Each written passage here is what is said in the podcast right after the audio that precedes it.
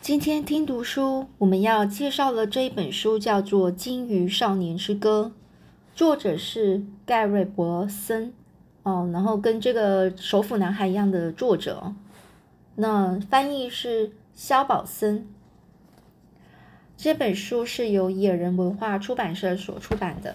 好，那我们今天就直接进入加呃主要的故事喽。大海之子的传说，他。哦，也就是大海之子，他是海之女所生的孩子。落地的时候，紧握着一团血块，在他小小的拳头中，那是一个征兆，预示预示哦，就是预言，可以看到他一生将遭逢的艰辛与险阻。来自这大海之子小小的拳头和那团血块。这个大海之子，他的母亲死于难产。难产就是这个妈妈在生生这个孩子的时候，因为太难生哦，然后呃失血过多就死掉了。母亲的名字已没人记得，而大海之子的父亲也在和一条金鱼搏斗后去了瓦尔哈拉。这个父亲的名字同样没人记得。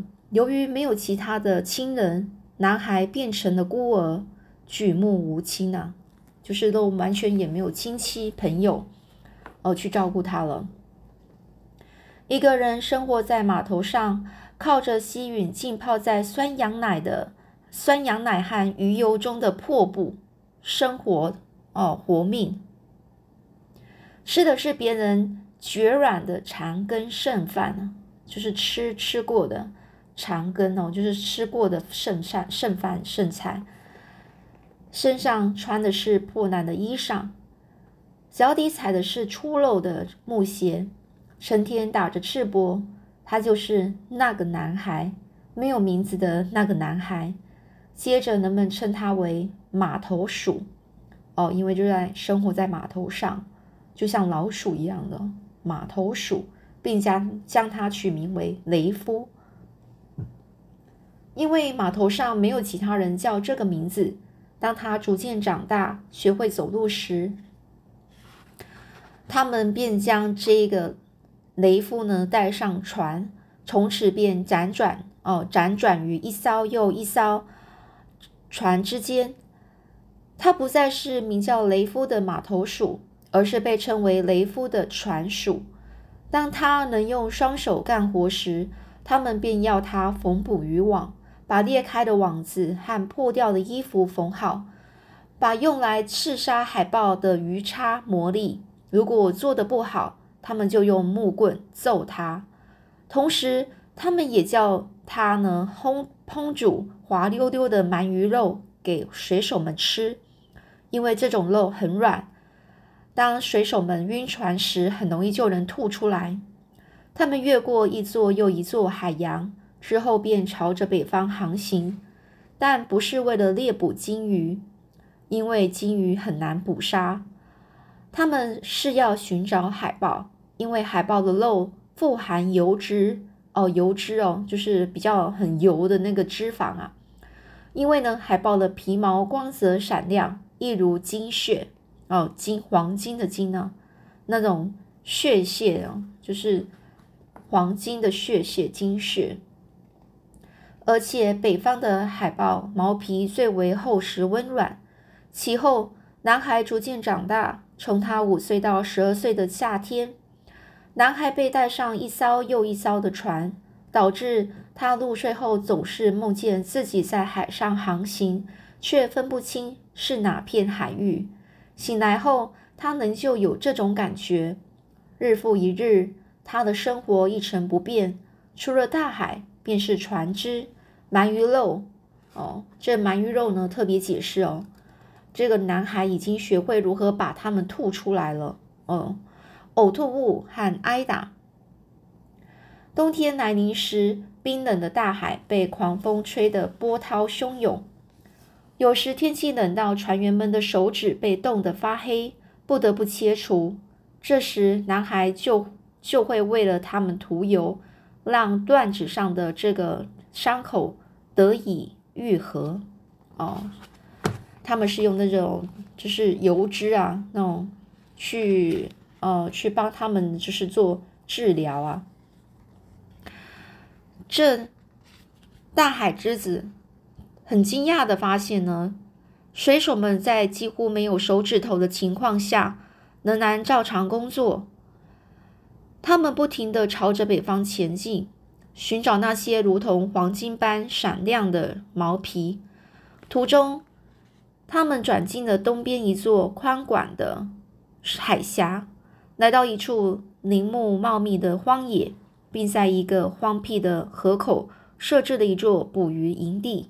之后，他们就驾船驾船离开了，留下了雷夫和四个嗯衰残的老人。哦，其中一位名叫老卡尔，以及一个被当成奴隶的小男孩。小男孩是他们从一艘捕捕鲸船那里买来的。这个男孩的母亲是一个码头女工。这个女工呢，她在随船前往外地的途中生下了这个小男孩，不久就过世了。船员们将这个呃女工呢海葬之后。便用鱼酱和死去的母海豹的奶喂这个小男孩，直到这小男孩学会走路为止。但由于呢，这小男孩的母亲已经不在，船员们不希望船上有小孩，便将他卖给别人，换得一卷厚帆布。小男孩没有名字，那些人便管他叫小卡尔。这些被留在捕鱼捕鱼营地的人。要负责在那艘船前往北方捕抓海豹期间，在河口捕捞鲑鱼，并将鲑鱼的肉用烟熏后保存。于是，他们呢抓了好几好几百条银龟哦，银桂哦，鲑鱼哦，将这个鱼肉呢切割后，放在手工打造的架子上熏制，直到有足够的熏鱼，能让一艘。一一整艘船的船员食用至少六个月为止。他们等了一天又一天，但那艘船一直没回来接他们。他们知道那一带的海岸海风浪凶险难料，船只呢随时可能撞上了海峡而翻覆。海峡就是海上的有一些暗礁哦，就是小那种石头。可是你如果船哦。开得太快，没注意，可能就会撞撞上，或者是有被海浪，呃，做翻打的时候撞上的这个暗礁哦，都有可能会翻覆。逐渐的，他们意识到那艘船再也回不来，船上的水手们都到了瓦尔哈拉。那你可以想象瓦尔哈拉应该是什么意思啦？如今呢，只剩下他们这些人了。要离开这个地方，必须经由海路。他们有一艘小独木舟，是为了在溪流中捕捞鲑鱼而用一根雪松木挖凿而成的。但他们人数太多，独木舟太小，根本坐不下，便决定建造一艘大型的独木舟，以便载运所有人。他们砍了一株巨木，连滚带拖的将它运回了营地，但独木舟还没造好。死神便已找上门。接下来开始第一个故事了。这个第一章节，失去影子的人，没人确切知道这艘哦那艘阴暗的船是何时到来。事实上，一开始他们根本没看见那艘船，仅凭着气味断定它在那浓雾中，空气中弥漫着死亡的恶臭。那是一股暗绿色的。恶臭雾气夹带着烧焦、腐烂的油脂气息从浓雾中传来，飘上沿岸，漫过那艘以雪木木、雪松木制成的独木舟，飘进他们用树皮搭造的避难小屋，飘过一切，进入屋里的每个角落，钻进那些熟睡之人的鼻孔中。使他们通通醒了过来。那是死亡的气味，这气味来自一艘又黑又丑的大木船，船帆松垮的垂挂在桅杆上，形成一圈圈的皱褶。上面呢污渍斑斑。大木船来自雾中，哦，雾就是你看不到的那种那个雾气的雾。随着雾气笨重的往前漂移，看起来几乎是雾的延伸。四下无风，哦，没有一阵风啊，连一丝丝微风也没有。但这艘船却悄无声息地移动着，想必大木船是来自外海，在潮汐推移下，沿着水道缓缓前进，最后决定来到位于捕鱼营地前方的这座小海湾。大木船停了下来，看似有意，却又无心。哦，也就是说，这大木船啊，停了下来，好像有意无意的就这样停了下来。仿佛只是偶然停住，偶然停住，就是就是只是停靠住而已，没有任何目的。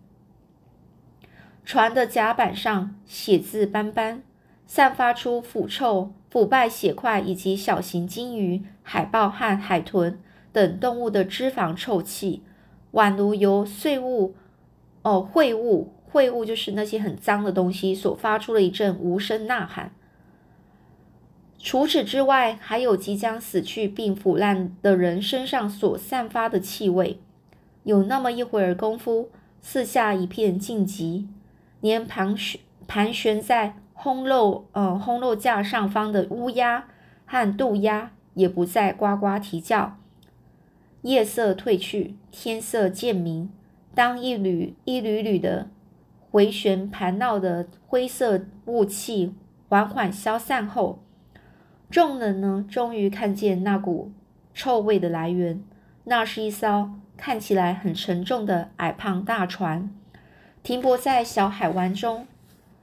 船头依着哦，倚着这个岸边的岩石哦，就是船的船头，就船的前面呢，哦，是呃靠在岸边的岩石，无声无息，令人毛骨悚然。然后出现了四个男人，他们的模样粗野肮脏，并且浑身发臭，就像那艘船一般。那四个男人从船社放下一艘工作艇后，便从大船上爬下来，进入小艇。一个男人抄着双桨，把小小艇啊划到卵石海滩旁，海滩哦，就是划到那个海滩，就是。是好海边哦，让小艇停在岸边。接着，另外三人便吃力的爬上岸。后来，营地里的人说，这几个男人似乎是用那艘船的碎片做成的。这四个男人身上肮脏的难以形容，容颜憔悴，一如老木，身躯瘦成的皮包骨，眼睛通红，眼窝凹陷。当他们咧嘴一笑。向众人致意时，露出稀稀疏疏的牙齿。说也奇怪，这四个男人虽然模样难看，却并非凶恶之徒。不过，他们看起来非常衰弱，几乎无法站立，连话也说不清楚，无法表达他们的需求。事后，营地里的一位老人指出。他们说话时，舌头仿佛被稀疏的牙齿绊住了，所以只能发出一些咯咯咯的声音，令人难以理解。涅特，其中一人一边摇头一边说道，接着他又朝着大海的方向挥手，继续结结巴巴说着那能听不懂的话。达，哦，飞达，呃，飞扬腾达的达，哦。另一个人呢，一边点头，一边指着岸岸上森林附近的某个东西说道：“营地里的人出自礼貌，全部仰头凝视那个方向，却什么都没有看到。之后情况并未改善，双方依然无法交流。那四名虚弱的水手摇摇晃晃地站着，营地的人则站站在飘渺的雾气中看着他们，一句话也没有说。”一切似真非真，似活若虚。这些外来者也似人非人啊！也就是说，一切看起来好像真的，又好像不是真的；看起来就很像事实一般，但是又好像是虚啊，就是假的。这些外来者也似人非人啊，就好像是人，但又不像，又好像不是人。后来潮水再度涌入小海湾，那艘大船随着水流往外飘。那几位船员见状，连忙赶回大船上。只见他们脚步蹒跚，还差点跌倒。很快的，那艘船便驶进茫茫雾气，消失无踪。仿佛他不曾来过，不曾被看见、听见，甚至不曾散发任何气味。他就这样消失了，从此再也没有人看过这艘船。营地里里的一位男的男子表示：“那些人是幽灵。”众人一致认同啊，他们是迷雾幽灵，是来自黑暗世界的鬼魂。众人畏惧的。畏惧、很害怕的哦，看着刚才那艘船停泊的地方，不由自主的打着哆嗦，哆嗦就是颤抖，仿佛有一一阵寒冷阴暗的风吹过他们身上，那是来自死亡国度的风啊！他们是失去影子的人，因为犯了大错，所以失去自己的影子。营地里年纪最大的老老卡尔说道，然后朝着天空挥了挥手。他们必须找到自己的影子，才能再度成为一个人，完整的人。他们必须永远乘着那艘死亡之船到处漂流，但因为他们不可能找到自己的影子，所以老卡尔没把话说完。事实上，他也没有必要说完。雷夫希望老卡尔能往下说，而且他不懂什么叫做没有礼貌，便继续问。如果那些人找不到自己的影子，会发生什么事呢？老卡尔说着：“他们会带来不幸，他们会用他们的肮脏毁掉所有欢乐，带来苦难。”由于老卡尔是大家公认的智者，因此所有人都认为他说的对。众人知道，即使再也见不到那艘死亡之船，即使熏鱼时的火焰。驱散了那艘船和那些活死人的恶臭，必然还是会有坏坏事发生。来自那暗黑之地的厄运将会像雾气一般悄悄降临。结果八天后就有人生病了。起初是两个人，他们的身体开始发热，感觉很不舒服，接着就发起高烧，变得异常虚弱，连站都站不起来。最后，他们只好爬进小屋躺下，一动也不能动，而且一直流汗。其他人试图给他们吃点东西，但他们却连热鱼汤都会吐出来。后来，甚至连水也喝不下去，接着就开始吐血。到了第二天，他们两个人的灵魂几乎同时离开了身体，他们死了。之后。那个负责照顾他们的人也开始发烧，并且倒地不起。接着，他的灵魂也离开了身体。他们三个人都死了，但事情尚未结束。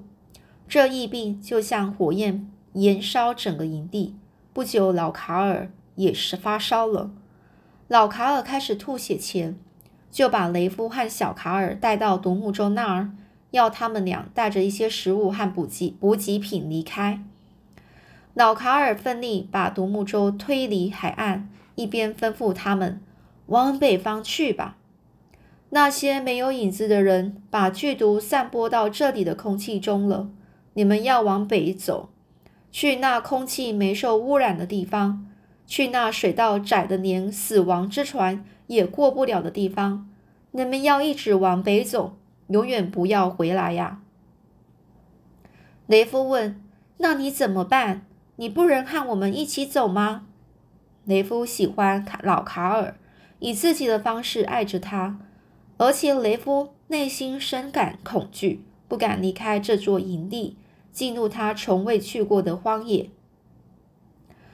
这里的人都会渡过那座桥到瓦尔哈拉去。我已经病了，但你和小卡尔都没发烧，所以你们必须离开。你们要脱离这里的脏空气，离开这个不祥的死亡之地。别掉头，别回来，甚至别回想过去，快走吧！